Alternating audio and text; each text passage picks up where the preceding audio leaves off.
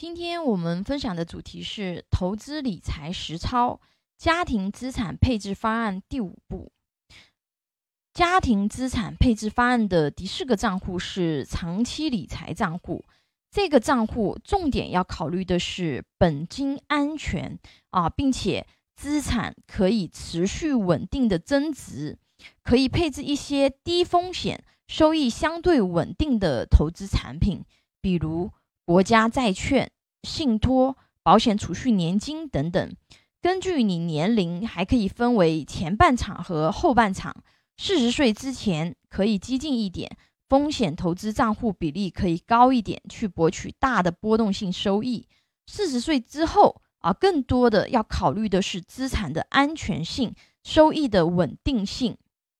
还是一样啊，我们落实到具体层面，买什么、怎么买的问题。因为这个账户要兼顾什么本金安全和增长，所以选择标的的时候啊，那我们要去选择一些安全系数比较高的标的。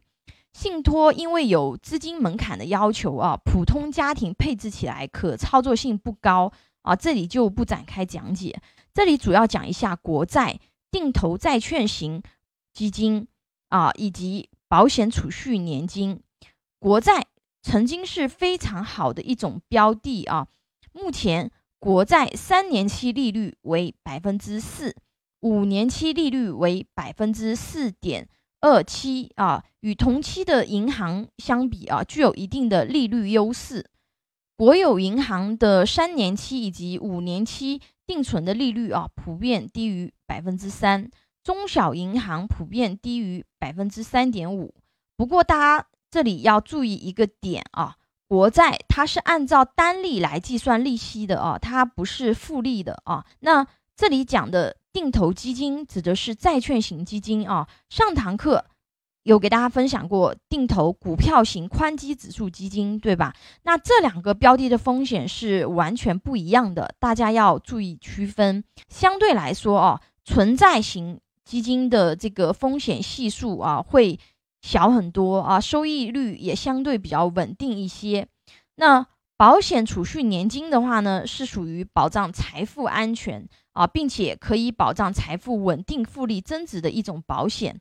很多人想到保险，第一反应就是生病或者意外的时候可以获得保障啊。是的，保障遇到意外或疾病事件，让人有钱看病、有钱养病啊，这只是保险的一部分功能。这也是每个人最底层的基础性风险，我们最先要处理规避的也是这个维度的风险。这个是之前的课程也有讲过的啊。那下一堂课我们学习社会保险保障范围都有什么？